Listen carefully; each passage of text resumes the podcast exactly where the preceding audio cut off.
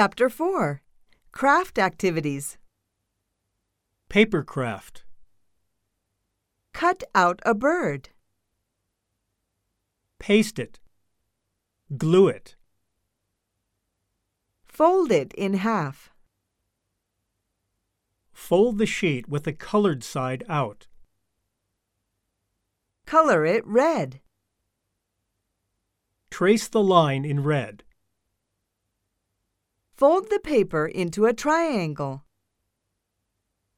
Cut the paper in half.